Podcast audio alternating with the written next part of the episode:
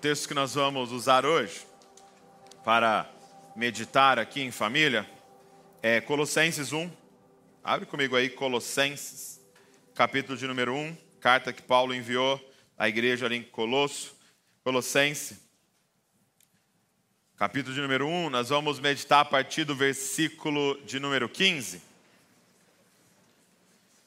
que é uma. É, alguns dizem que é uma poesia, outros dizem que é uma canção, e, e a maioria dos comentaristas afirmam que era uma canção, um hino que a igreja no primeiro século cantava, ok? Então, é, você vai ver o que, que eles declaravam. Gente, quem está em pé aí, é, quem tem um lugar do seu lado, levanta a mão é, e pode sentar nos vermelhinhos aqui também, nos reservados, tá? Pode sentar tudo aqui, porque as nossas mulheres não aguentaram vir pela manhã, que elas ficaram até uma hora da manhã aqui.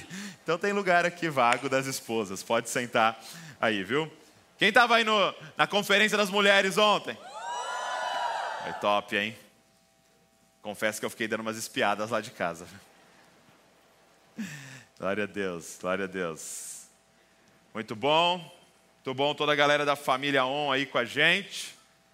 Então, como eu disse, nós vamos é, estudar, é, estudar esse mês as excelências de Cristo, ok? Até indico para vocês o livro do Alan Hood, Excelências de Cristo. Não sei se tem aqui, eu sei que tem lá no site do Desascope, se você quiser pedir, tá? A gente está também se baseando nesse livro, é, As Excelências de Cristo, de Alan Hood. É, e nós vamos, então, hoje, é, meditar em Colossenses 1, do verso de número 15 até o 20. Quem achou aí, diga: Eu amo a Bíblia. Olha, eu queria indicar para você, dar uma dica para você, é, trazer sua Bíblia de papel. Sei que tem a nosso celular, não tem problema, tá? Você está com o celular aí, mas eu queria muito indicar você trazer uma Bíblia de papel, é, para que você pudesse é, ter esse relacionamento aqui com esse livro, que você pudesse rabiscar, que você pudesse saber em que lugar da página está aquilo que a gente está lendo. É, é uma forma muito pedagógica e didática da gente crescer ainda mais nosso amor pelas Escrituras. Mas lógico, você está com o seu celular aí, vamos pegar ele agora aí, é, Colossenses 1, verso número 15. Diz assim, ó, falando sobre Jesus, ok? Sobre Cristo. O qual é a imagem do Deus invisível, o primogênito de toda a criação. Porque nele foram criadas todas as coisas que há nos céus e na terra, visíveis e invisíveis, sejam tronos, sejam dominações, sejam principados, sejam potestades, tudo foi criado por Ele e para Ele. Ele é antes de todas as coisas, e todas as coisas subsistem por Ele. Ele é a cabeça do corpo da igreja, é o princípio e o primogênito dentre os mortos, para que em tudo tenha preeminência, porque foi do agrado do Pai que toda a plenitude nele habitasse. E que, havendo por ele feito a paz pelo sangue da sua cruz, por meio dele reconciliasse consigo mesmo todas as coisas, tanto as que estão na terra como as que estão nos céus. Feche seus olhos comigo. Pai, nós só temos um desejo aqui nessa manhã. Revela-nos Cristo, Senhor.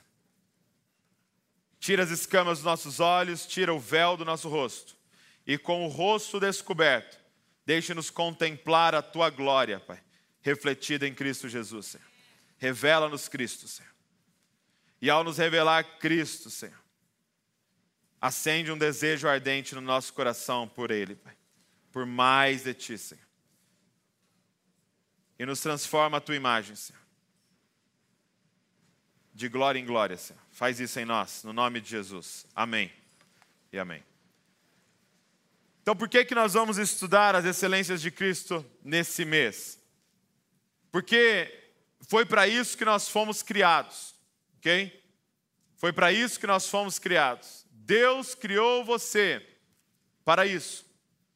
Se você lê, é, e aí eu vou, eu vou lendo, porque são muitos textos hoje que eu vou abrir com vocês. Então eu vou lendo, você vai anotando aí, ou você corre aí, você que participa de gincana bíblica, tá? Corre, abre aí, quem achar primeiro a gente vai dar um sonho de valsa. Brincadeira, não tem sonho de valsa. Gênesis 1, 26 ao 28 diz assim, ó: E Deus disse: façamos o ser humano a nossa imagem, conforme a nossa semelhança. Tenha ele domínio sobre os peixes do mar, sobre as aves do céu, sobre os animais domésticos, sobre toda a terra, sobre todos os animais que rastejam pela terra. Assim Deus criou o ser humano, a sua imagem. A imagem de Deus o criou. Homem e mulher os criou. E Deus os abençoou e lhes disse. Então, está falando sobre a nossa criação. E aí vai dizer: e Deus os abençoou e lhes disse. Então, olha a bênção que está sobre nós. Entenda uma coisa: quando você entrar para começar a viver o que Deus te abençoou para viver, não tem falha. Quando eu estou tentando fazer um negócio que eu não fui abençoado por Deus para fazer, aí é por minha conta, é no teu braço, meu irmão. Mas aqui, ele está dizendo: eu te abençoei para. Para isso aqui. E olha o que diz: Sejam fecundos, multipliquem-se, encham a terra e sujeitem-na. Tenha domínio sobre os peixes do mar, sobre as aves dos céus e sobre todo animal que rasteja pela terra. O que que ele nos abençoou para fazer? Presta atenção. Ele diz: Eu criei vocês a minha imagem. E agora eu dou uma missão para vocês: encham a terra com a minha imagem. Encham toda a terra. Você vai ver, por exemplo, alguns textos dizendo: e a terra estava cheia da glória de Deus. E às vezes a gente ouve isso e pensa: ah, a terra estava cheia de fumacinha. Não, a terra estava cheia de pessoas que se parecem com o Pai, e essa é a glória dele. Quem está entendendo? Então é claro que de forma direta, esse texto está falando sobre tenha filhos. Aleluia? Quem recebe aí? Recebe aí, Bonossi. tenha filhos, ok? De forma direta a interpretação, porque nós estamos diante desse primeiro casal, ele está dizendo: Ei, seja fecundo. Eu abençoei você para ser fecundo. Eu abençoei você para se multiplicar. Por quê? Porque eu quero a terra toda cheia da minha imagem. Eu quero toda a terra cheia da minha imagem. Então, o propósito do homem era multiplicar. E aqui eu abro até um parênteses. É por isso que há um ataque satânico contra a fertilidade. A gente pode falar, fisicamente, mas a gente pode falar do sistema do anticristo, que uma das coisas que está sendo mais atacadas agora é a fertilidade. Com, por exemplo, a homossexualidade, aonde não há fertilidade na homossexualidade, não gera, mas também até mesmo os casais heterossexuais que estão decidindo que não querem ter filho ou o mínimo possível. Quem está entendendo o que eu estou falando aqui? Por quê? Porque é um ataque direto para aquilo que Deus nos abençoou para ser. Então, pais, desde já, continuem com essa bênção sobre os filhos de vocês, dizendo: Você será um pai de multidão, você será uma mãe de muitos filhos, você, e, e comunique para eles quão maravilhoso é ter filhos. Em nome de Jesus, para de sair a sua boca. Como é caro ter filho, como é caro ter filho, como é caro ter filho. Não, caro é ter câncer. Filhos são herança do Senhor. Ei, o, o, o, Rafa, o Rafa e a Luana, que lideram junto aqui os adolescentes, é, tiveram agora o filho, e eu mandei para ele: parabéns, você acaba de se tornar milionário. Aí quando você tem o segundo, você fica bilionário. Né? Tem um casal aqui que já está pulando para trilionário no nosso meio aqui. Porque filhos são herança do Senhor. Fecha parênteses. Mas agora, não é apenas ter filhos, ok? Mas também você formar Cristo naqueles que já estão por aí. A terra já está cheia. Então nós temos, sim, essa função da nossa família refletir a Cristo, mas agora nós somos chamados à missão do discipulado. Então, Gênesis 1, 27 aqui e 28 é basicamente o mesmo texto de Mateus 28, 18 que a gente termina. Portanto, vão. E agora não é apenas tenha filhos, mas façam discípulos de todas as nações. Então, agora começa a formar a imagem de Deus nas pessoas. Ok, então vamos lá. Qual é a nossa missão? Nos parecer com Cristo e formar Cristo nas pessoas. Então a pergunta que fica é: como? Como que nós crescemos à semelhança de Cristo? Como que nós crescemos e, e nos tornamos cada vez mais a imagem de Deus, a imagem do nosso Pai? E só tem um caminho. Igreja, só há um caminho, não há outro. E se chama contemplação. Não há outro caminho a não ser ver. E ver diariamente. E ver frequentemente. E ver muito. E ser fascinado pelo que você está vendo. Não tem outro caminho. Por exemplo, todo mundo aqui hoje vive, expressa a cultura brasileira. Ok? Então, praticamente 100% aqui desse auditório, quase que 100% da galera que está nos é, assistindo, eles é, vivem, expressam a cultura brasileira. Então, deixa eu fazer uma pergunta para você, que é um perito em cultura brasileira. Quantos livros você leu sobre cultura brasileira? Hã? Quantos cursos online se arrastou para cima e fez de cultura brasileira? Mostre-me o seu diploma de faculdade de cultura brasileira. E 100% aqui responde: eu não li nenhum, a não ser talvez um professor aqui de alguma coisa, é, é, teria lido, mas eu não li nenhum, eu não fiz nenhum curso e eu não fui em nenhuma universidade. Então, como você é tão bom em ser brasileiro? Hã? Você é perito, você precisa até dar uma diminuída. Tirar um pouco de brasileiro de você. Como nós nos tornamos tão fluentes na cultura brasileira? Hã? Como, gente? Diga comigo. Contemplação.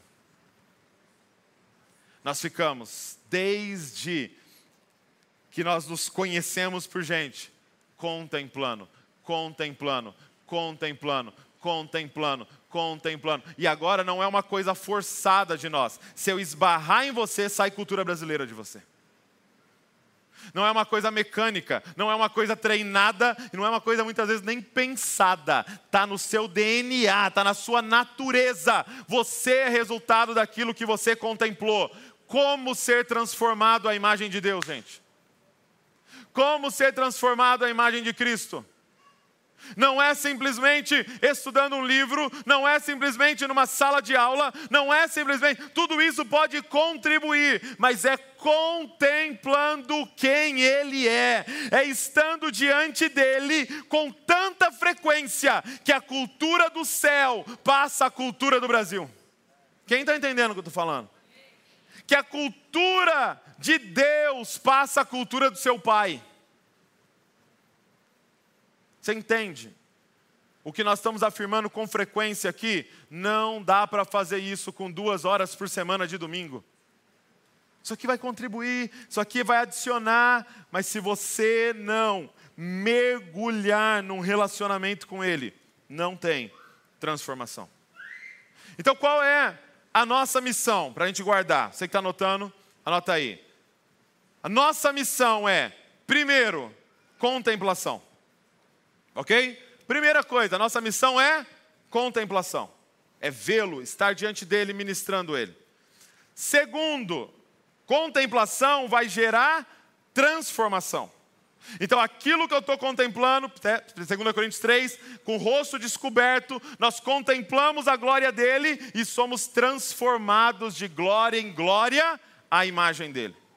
Então, você foi feito para ser a imagem dele, e só é a imagem dele quem contempla ele. Então, é contemplação, um relacionamento onde eu contemplo Ele, isso gera transformação.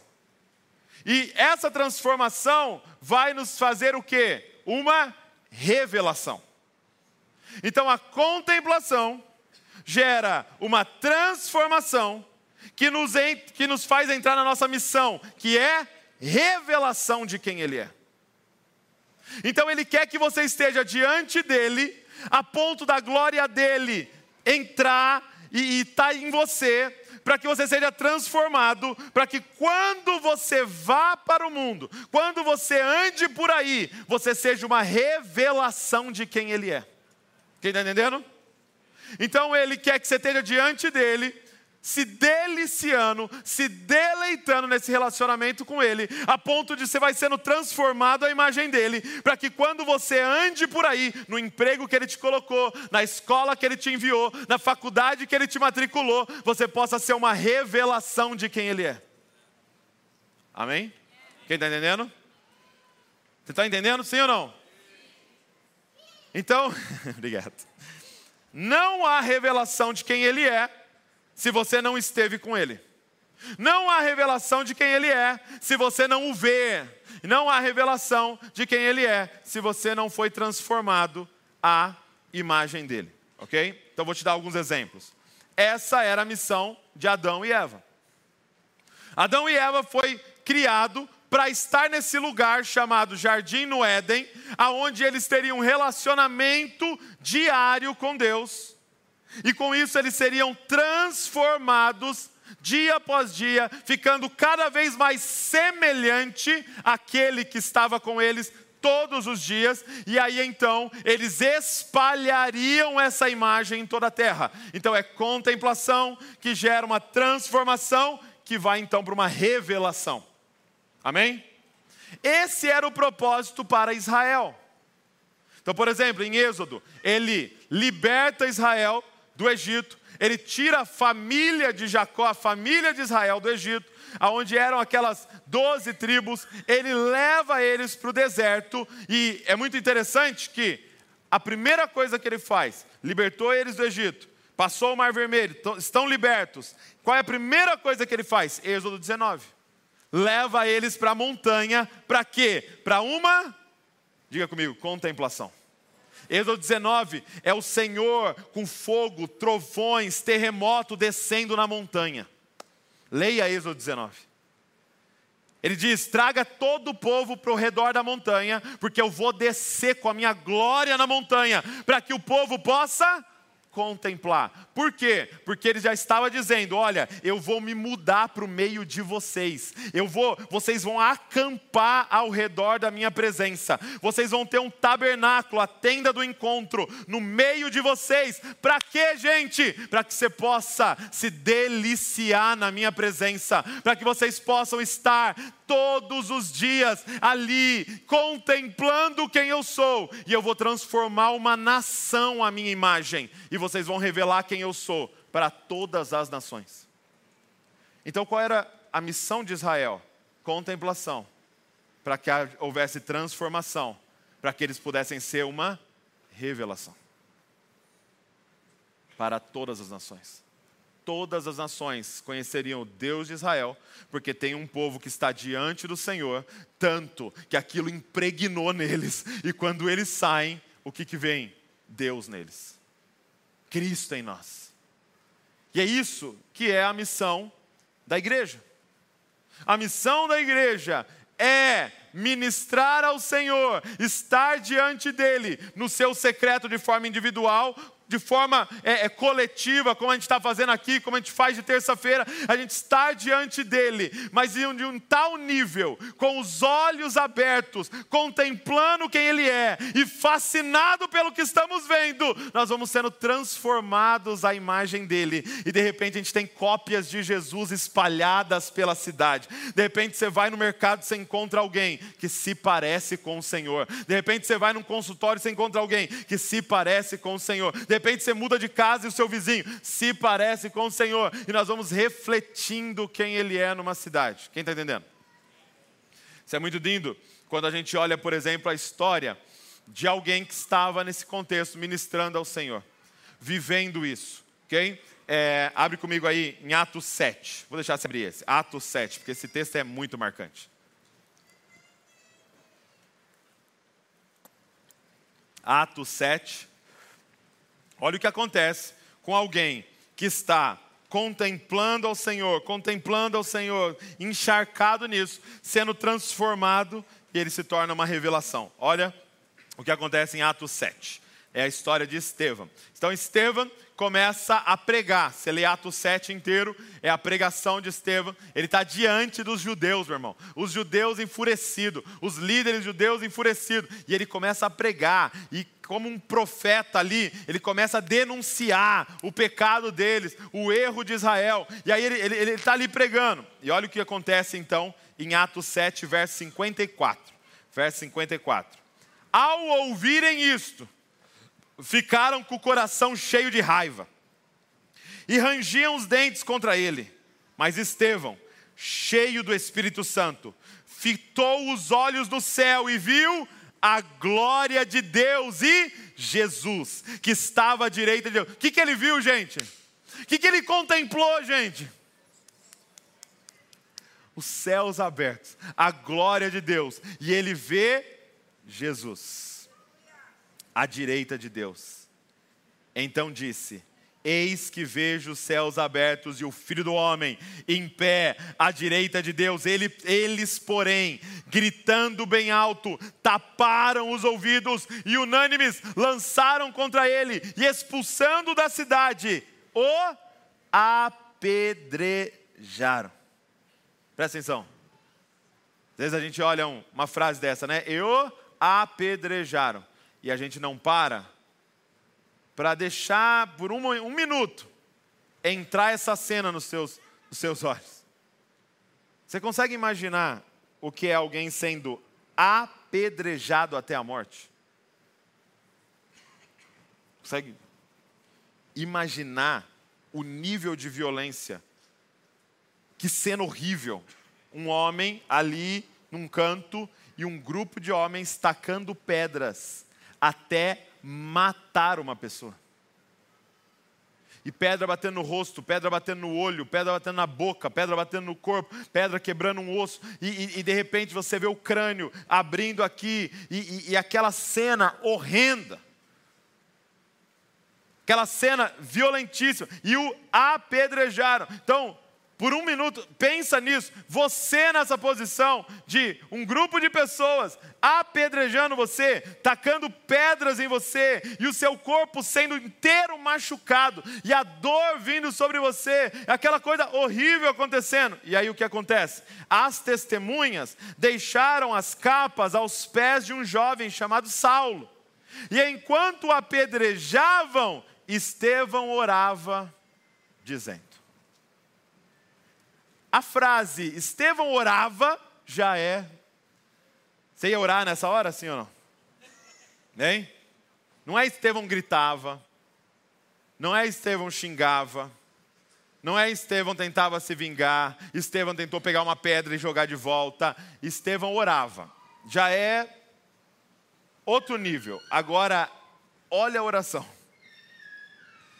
Senhor Jesus, recebe o meu espírito então, ajoelhando-se, aí sim gritou bem alto: Senhor, não os condene por causa deste pecado. O que, ele está orando? Senhor, perdoa eles, porque eles não sabem o que fazem. Senhor, salva eles. Sabe esse cara com a pedra na mão, tacando em mim? Salva ele e deixa ele morar eternamente junto comigo no mesmo lugar que eu vou morar. Aí a gente tem que parar e falar: What? Fulana falou mal de mim e nunca mais entra na minha casa. Nunca mais. Comigo? Não. Eu não. Não tem essa não. O cara está sendo apedrejado e ele começa a orar: Senhor, salva esses que estão me apedrejando. O que, que nós estamos vendo, gente? Nós estamos vendo alguém que contemplava, e de tanto contemplar, foi transformado a imagem daquele que ele contemplava. Porque ele fala exatamente a frase que o Senhor fala quando estão crucificando ele, quando estão açoitando ele, quando colocam uma coroa de espinhos sobre ele. Ele diz: Pai, perdoa-os, porque não sabem o que fazem. Ele se torna semelhante a Cristo e agora ele é uma revelação. E o autor, ele é muito, é, é, parece o roteiro de um filme, né? Ele é muito intencional em dizer: tinha alguém olhando essa revelação. Saulo estava ali. Quem está entendendo? O grande apóstolo Paulo, que, que é da carta que a gente acabou de ler em Colossenses, ele estava ali e ele estava vendo alguém que contemplou, que foi transformado e agora é uma revelação de quem Cristo é. Foi para isso que nós fomos chamados. E é isso que nós vamos estudar então, esses cinco, essas cinco semanas. Nós queremos mergulhar em quem Cristo é. Então nós vamos ver hoje a pré-existência ok? A pré-existência. Nós vamos ver semana que vem a encarnação. Depois nós vamos ver a crucificação. Depois nós vamos estudar a ressurreição e a ascensão. E por último, nós vamos estudar o retorno de Jesus. Amém? Quem está empolgado aí? Vai ser incrível, ok? Vai ser incrível. Traz papel, traz caneta e nós vamos mergulhar juntos. Então vamos lá. Vamos começar hoje com a pré-existência. A pré-existência. Quem aqui já viveu o fatídico dia do seu filho, da sua filha, fazer uma pergunta para você? Às vezes está fazendo um devocional com ela ali, talvez você está vendo com ela a criação e Deus fez isso no primeiro dia, e do nada vira e fala assim: tá, mas quem criou Deus? quem criou Deus, papai? Quem criou Deus? Eu, eu entendi que Deus criou todas essas coisas, mas quem é que criou Deus? Quem é o pai de Deus? e aí você precisa então parar e explicar algo grandioso para o seu filho e para a sua filha. Você precisa parar e dizer: ei, Deus, o, o ser Deus significa ser eterno. Diga comigo, eterno. Então nós aqui hoje que fomos salvos, temos vida eterna, mas não somos eternos. Porque o que é ser eterno? Deus não tem apenas vida eterna, Ele é eterno. O que é ser eterno? É aquele que não tem começo de dias nem fim.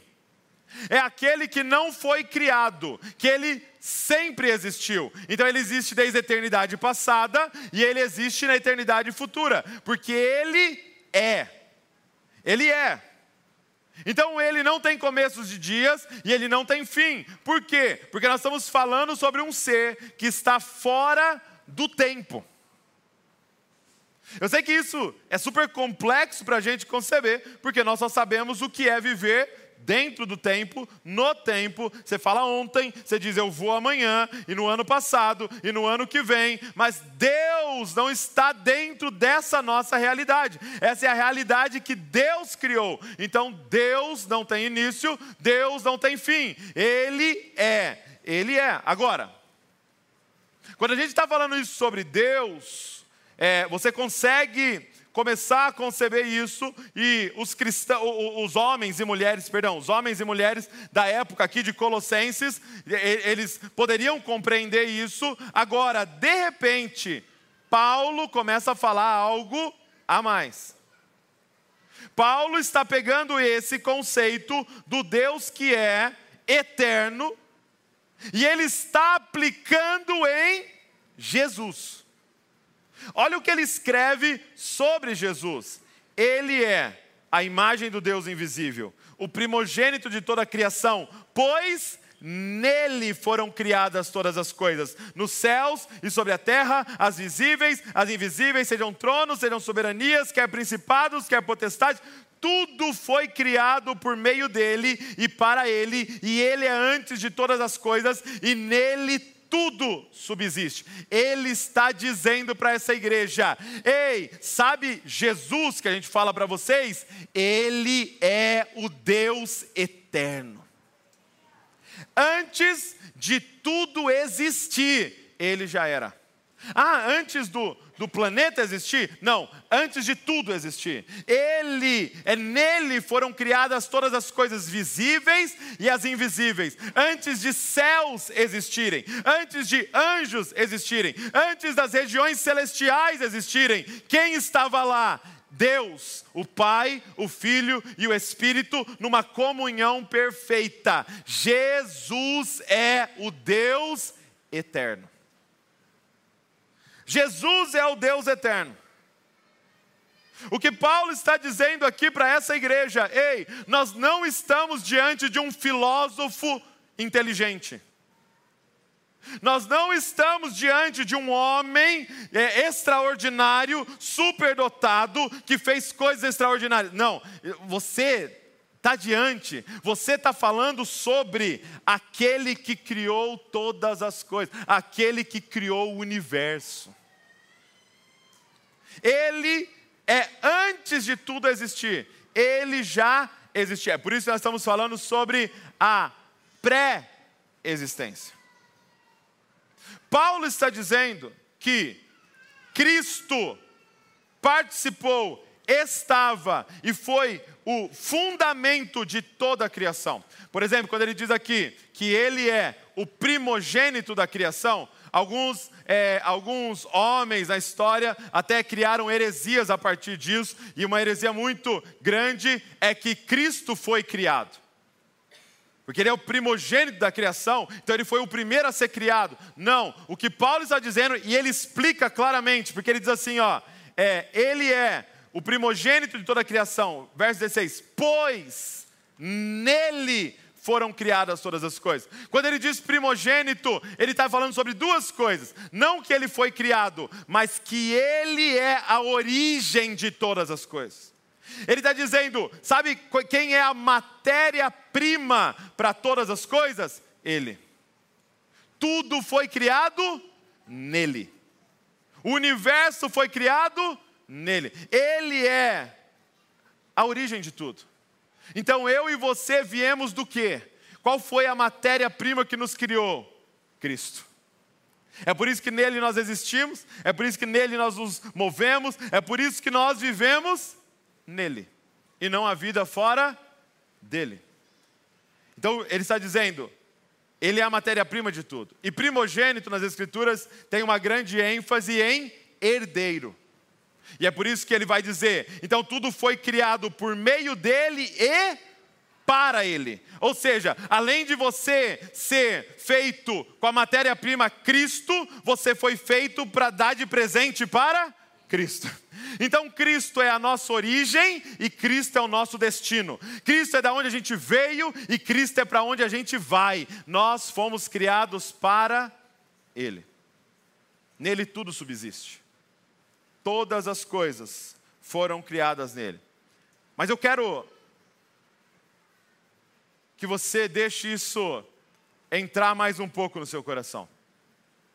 Porque quando eu digo que Ele é o responsável por criar todas as coisas.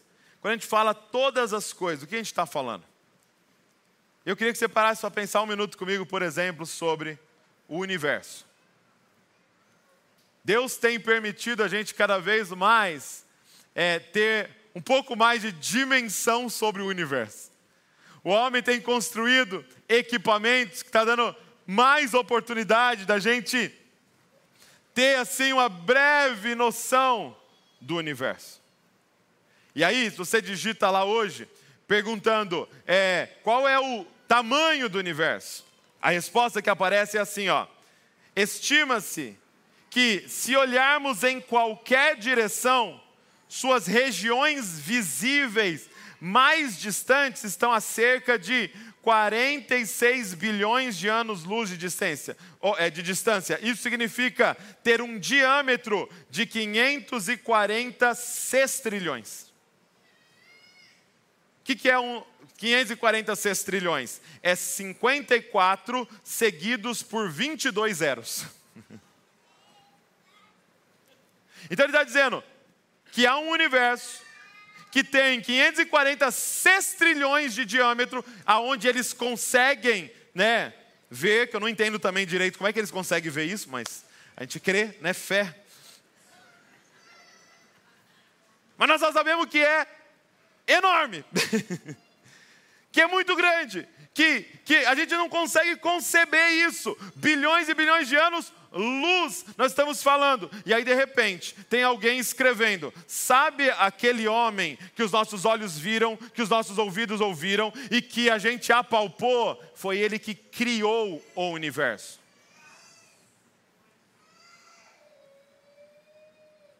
Foi ele que falou e o universo veio à existência.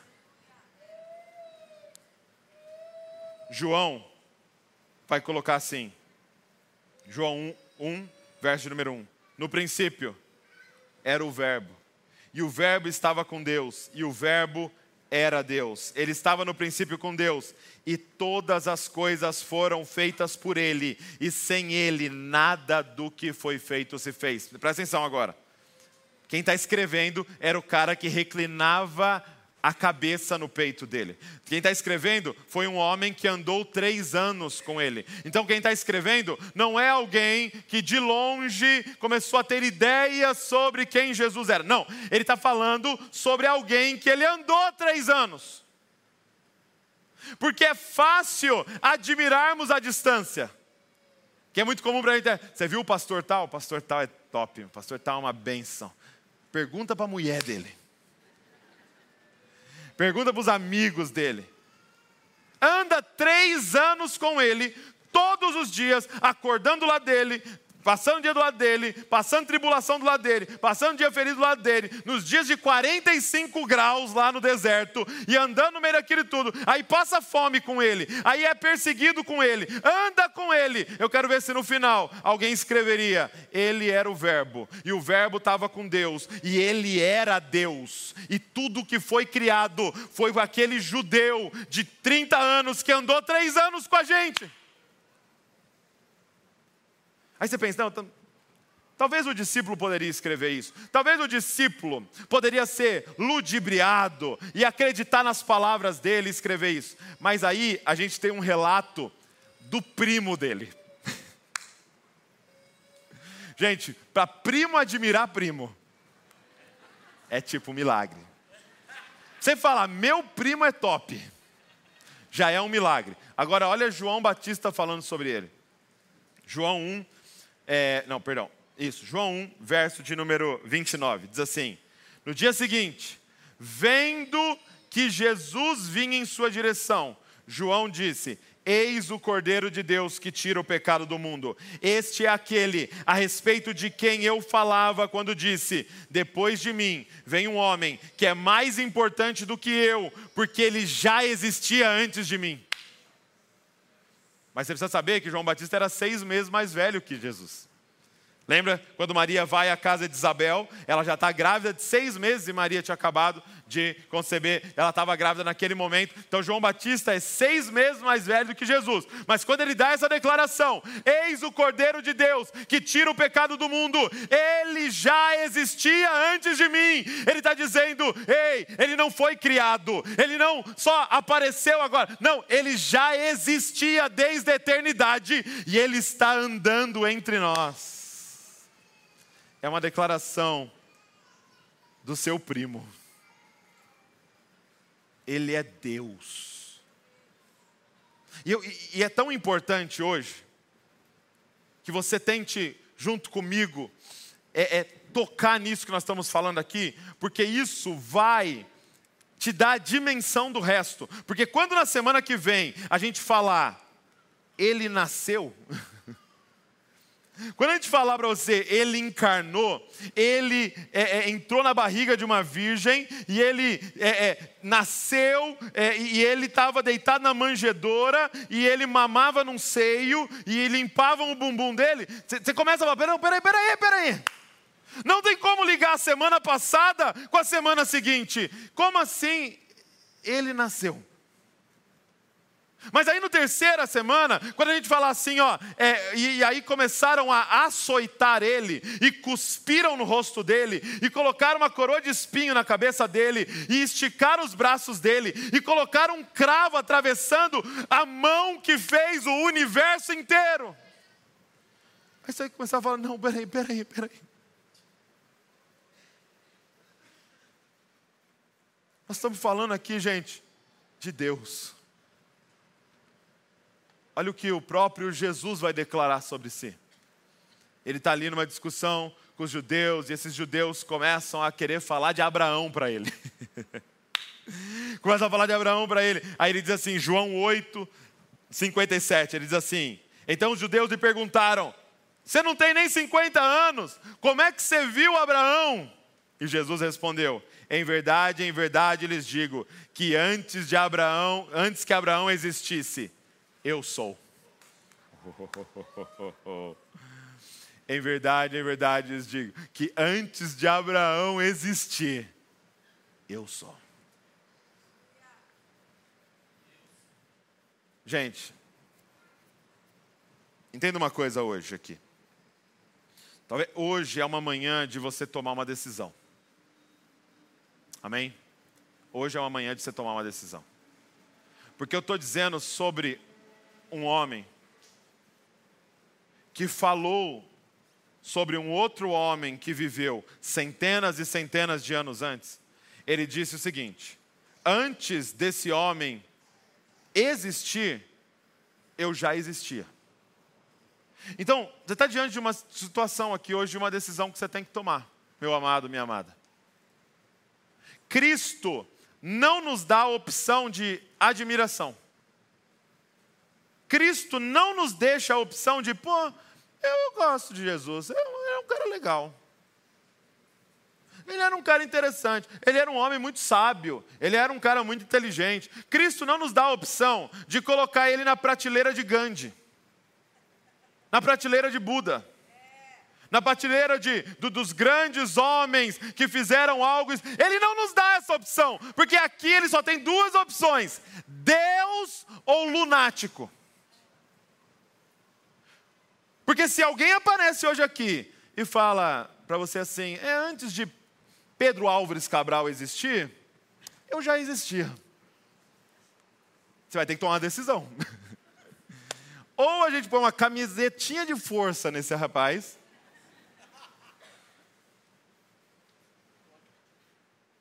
Ou algo divino está entre nós. Não vai ter a opção de falar, não, é um lunático inteligente. Não. Ou a gente rejeita e fala, isso aqui é doideira, vamos seguir a vida, ou a gente vai falar, ele era Deus. E isso muda tudo. Porque se ele era Deus, as palavras dele não são sugestões, são mandamentos. Se ele era Deus, o que ele falou não está aberto à discussão. Só tem uma opção: obediência. Se ele era Deus, tudo o que ele disse vai acontecer. Se ele era Deus e falou sobre um lugar chamado inferno, que será lançado todos aqueles que vivem na iniquidade e que rejeitaram o Filho de Deus, então quer dizer que não é, ah, mas na minha opinião não deve ter, porque na minha lógica, não, não tem a opção. Se ele era Deus, ou se ele é Deus, não é essa opção. Mas vamos continuar. Quero mostrar para você Jesus no Antigo Testamento. Isso aqui é muito bonito. Jesus no Antigo Testamento. Abre aí comigo Gênesis 22. Gênesis 22. São as aparições de Cristo no Antigo Testamento. Milhares, centenas de anos é, antes de Cristo nascer na barriga de uma virgem, eu vou te mostrar as aparições. Geralmente vai estar escrito o anjo do Senhor, letra maiúscula, ok? O anjo do Senhor está falando ali sobre Cristo aparecendo no Antigo Testamento. Olha, olha Gênesis 22, diz assim, verso número 11. Só lembrando para você, é quando Deus pede para Abraão: sacrifica para mim Isaac. Eu quero, me entrega o seu filho, o seu único filho que você tanto ama, sacrifica ele para mim. Abraão pega Isaac e vai para o Monte Moriá para sacrificar o filho. Gênesis 22, verso 11. E estendendo a mão, pegou a faca para sacrificar o filho, mas do céu o anjo do Senhor o chamou.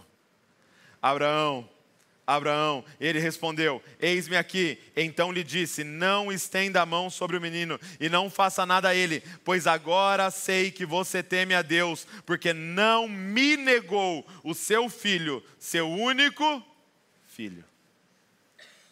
Uau, gente, quem estava lá na cena do Monte Moriá, aonde Abraão está levando seu filho, seu único filho, e ele está levando para sacrificar. E Abraão levanta a faca para sacrificar. Quem estava lá, gente? O cordeiro que seria imolado naquele mesmo lugar. Quem estava lá contemplando aquela cena de Abraão prestes a sacrificar o filho? Ele está dizendo basicamente assim: Abraão, Abraão, não sacrifica o teu filho porque Deus vai prover um cordeiro. Quem era?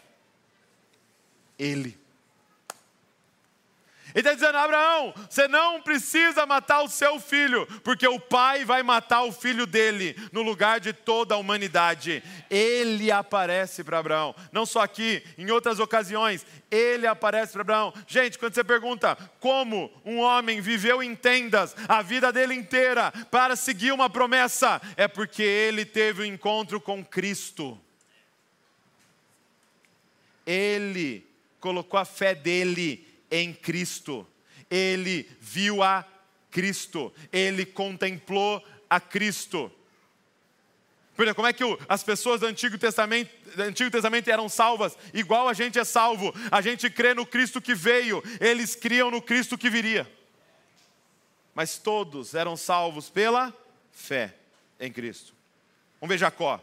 Gênesis 32, abre aí Gênesis 32, um pouquinho para frente. Gênesis 32.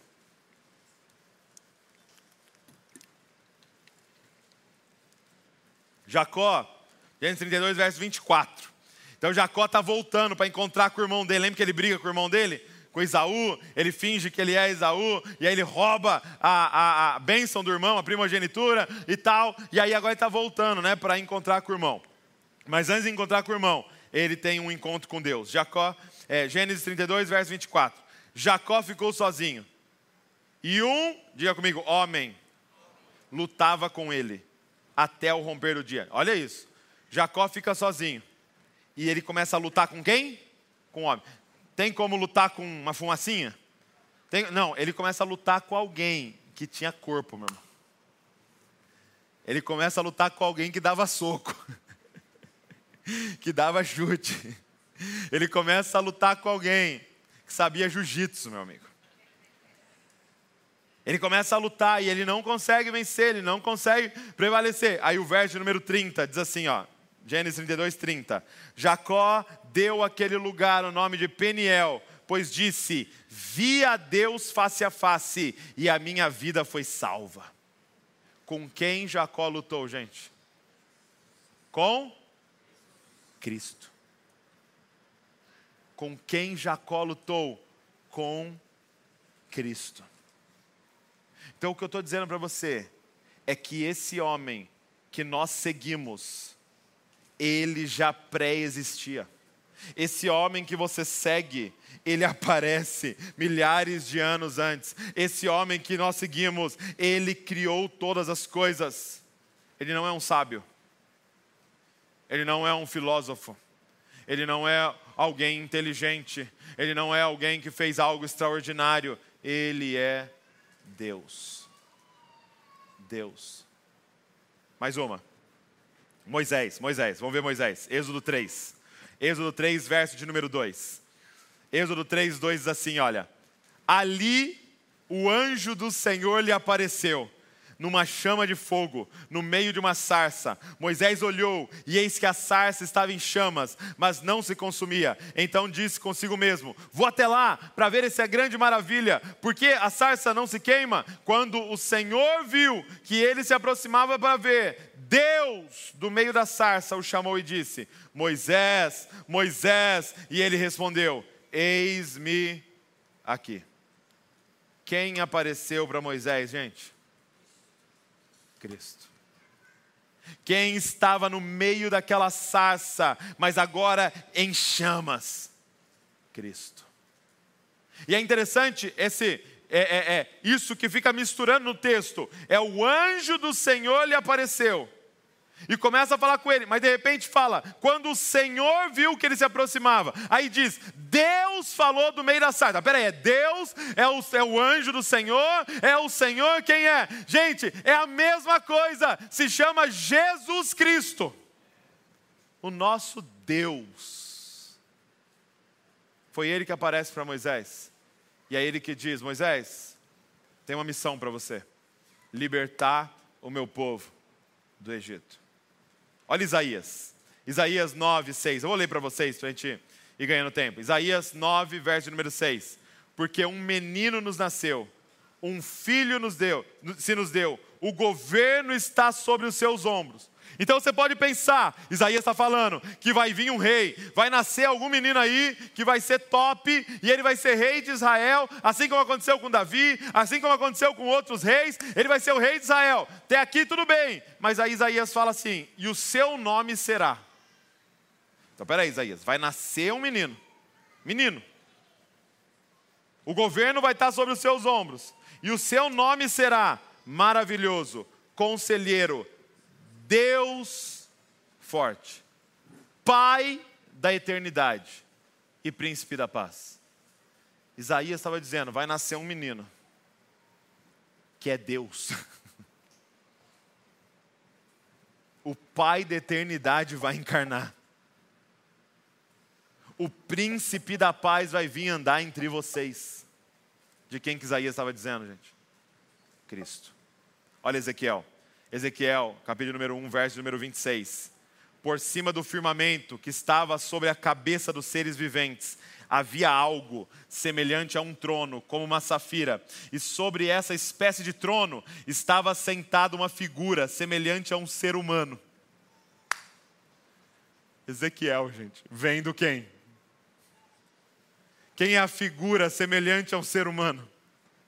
E aí, verso número 27, vi que essa figura era como um metal brilhante, como um fogo ao redor dela, desde a sua cintura e daí para cima, e desde a sua cintura e daí para baixo, vi que essa figura era como fogo, e havia um resplendor ao redor dela, como o aspecto do, do arco que aparece nas nuvens em dia de chuva, assim era o resplendor ao redor. Esta era a aparência da glória do Senhor. Ao ver isso, caí com o rosto em terra e ouvi a voz de quem falava. Quem Ezequiel viu, gente? Cristo. Só mais uma.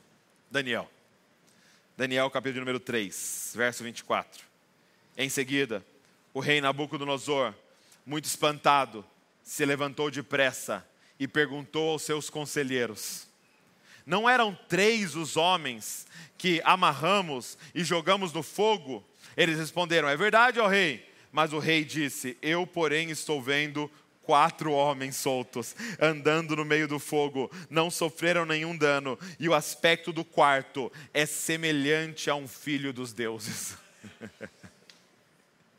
Quem é que apareceu naquela fornalha, junto com aqueles três jovens? Cristo. Gente, hoje é a noite, perdão, hoje é amanhã de que nós vamos tomar uma decisão. Quem é Cristo para nós? Gente, não dá mais para ficar vivendo da forma que nós estamos vivendo. Não dá mais para ficar levando da forma que nós estamos levando. Não dá mais para ser passivo e espectador em relação ao que está sendo pregado aqui nesse lugar. Você não está vindo em uma religião. Você não está vindo aqui para ter chaves de como melhorar a sua vida. Você não está vindo aqui aprender princípios de como prosperar melhor em tal área. Não. E pode ser que no caminho isso seja, aconteça, você fique mais sábio, as coisas melhorem, mas isso é, é, é, é um extra, é um bônus. Nós estamos vindo aqui para nos reunir ao redor do homem Deus, do Deus homem. Nós estamos vindo aqui para adorar aquele que era, que é e que há de vir. Nós estamos vindo aqui para falar sobre, para aprender mais e para contemplar aquele que criou todas as coisas, visíveis e invisíveis, potestades, principados, tronos, soberanias, tudo foi feito nele e para ele. Nós vamos ter que tomar uma decisão. Não dá mais para ficar vivendo da forma que a gente está vivendo. Meu amado, ou você abandona isso aqui, ou você entra de cabeça nisso aqui. Porque o seu chamado é para amá-lo, desejá-lo, conhecê-lo mais e mais e mais, porque foi para isso que nós fomos criados. E para que a gente possa refletir quem Ele é. Nós vamos ter que tomar uma decisão. Porque, como eu disse, e, e eu estou reafirmando uma, uma frase do C.S. Lewis, né? Ou ele é Deus, ou ele é um lunático. Ou ele é o Senhor do universo, ou ele é um maluco que andou por aí. E alguém mais maluco ainda registrou o livro e imprimiu para chegar até nós. Você vai ter que tomar uma decisão. Porque, gente, se você disser para mim, Ele é Deus. De novo, Suas palavras não são dicas, Suas palavras não são opcionais. Se você disser para mim, Ele é Deus, quando Ele abriu a boca e disse, haja luz, a luz foi criada. Quando ele abriu a boca e começou a declarar as coisas, tudo foi criado através da sua palavra. Ele está dizendo para você: perdoa quem te ofendeu não é uma sugestão. Ele está dizendo para você: ame o Senhor teu Deus de todo o teu coração, de toda a tua alma, com toda a tua força e com todo o teu entendimento, e ame o teu próximo como a ti mesmo. Ele não está dando uma dica para você de ter vida boa, é um mandamento do Senhor. Quando ele diz para você, ao baterem em você numa face, dê a outra, não é uma dica, é um mandamento do Senhor. Quando ele diz ame os seus inimigos e ore por quem te persegue, não é opcional, é um mandamento de Deus. E quando ele diz, eu vou voltar, significa que isso vai acontecer. E quando ele diz, um dia eu colocarei as nações diante de mim e eu julgarei a todos. Isso vai acontecer. Todos nós um dia estaremos diante dele, do Deus homem, do fogo, aquele que tem olhos como chama de fogo, aquele que vê seu comportamento, suas falas, mas seus pensamentos e a intenção do seu coração. Um dia eu e você estaremos diante dele e não dá mais para viver da forma que a gente está vivendo. Meu amado, minha amada, hoje aqui, você que está conectado com a gente, você vai ter que tomar uma decisão. Ah, Douglas, mas é porque eu, eu não estou tendo tempo para buscar é, a Jesus, então você não entendeu quem é Jesus. Nós estamos dizendo que Deus está disponível para você, e você escolhe o seriado ao invés de Deus. Nós temos escolhido dinheiro ao invés de Deus. Não é de uma filosofia, não é de uma ideia, nós estamos falando sobre o Criador do universo que está dizendo: Eu quero me revelar a você. Estamos falando de Deus. É como um jovem em Marcos 10, que chega diante de Deus. E Deus olha para ele e o ama, a Bíblia diz, fita o coração dele e o ama, e diz: vende tudo que tem e me segue. Gente, ele estava diante de Deus, ele estava diante daquele que criou o sol, as estrelas, o planeta, cada animal, tudo saiu dele, tudo foi criado por ele e para ele, ele estava diante dele e ele falou: Vende tudo que tem e me segue. E a Bíblia diz que ele saiu triste porque ele tinha muita coisa. Meu amado, minha amada, o que, que é muita coisa? Que preço é alto demais para pagar para esse convite? Só que esse convite está sendo estendido de novo aqui. Deus está dizendo: Eu quero um relacionamento com você. Como? Só para, para no seu quarto, para com tudo, desliga esse bendito celular, desliga essas benditas telas, apaga tudo, fala para todo mundo: Eu não estou disponível. Entra no teu quarto, fecha a porta e abre as Escrituras e ora a mim em secreto, e eu vou me revelar a você. Gente, nós estamos falando de Deus dizendo: Eu quero você.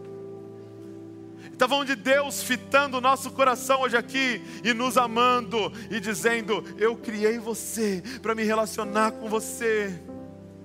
Não existe preço alto demais. Eu não sei se isso vai custar seus recursos, eu não sei se isso vai custar certas amizades, eu não sei se isso vai custar não ser tão bom em tal coisa, ou não ter, é, é, não ter acesso a todas aquelas outras coisas, ou eu não sei o que isso vai custar, é, mas nós estamos falando de Deus. O Deus que veio atrás de nós, Deus que está nos perseguindo, o Deus que nos quer. E meu amado, minha amada, quando você entrar nesse lugar, você só vai ter uma coisa a dizer: Eu cheguei em casa. E sabe o que é, é, é, é assim para mim extraordinário assim? É que está disponível para o milionário e está disponível para o mendigo.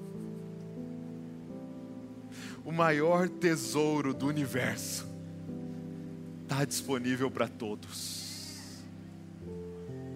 Não importa mais nada, não importa quão bonito você é, segundo essa sociedade, não importa quanto dinheiro você tem, segundo esse mundo, não importa quão habilidoso você é, não importa quantos cursos você fez, não importa quantas línguas você fala, não importa que roupa você veste, está completamente disponível o maior tesouro do universo para você. O acesso está aberto. O véu foi rasgado. E o convite está estendido. Larga tudo que tem e me segue. Fica de pé no seu lugar.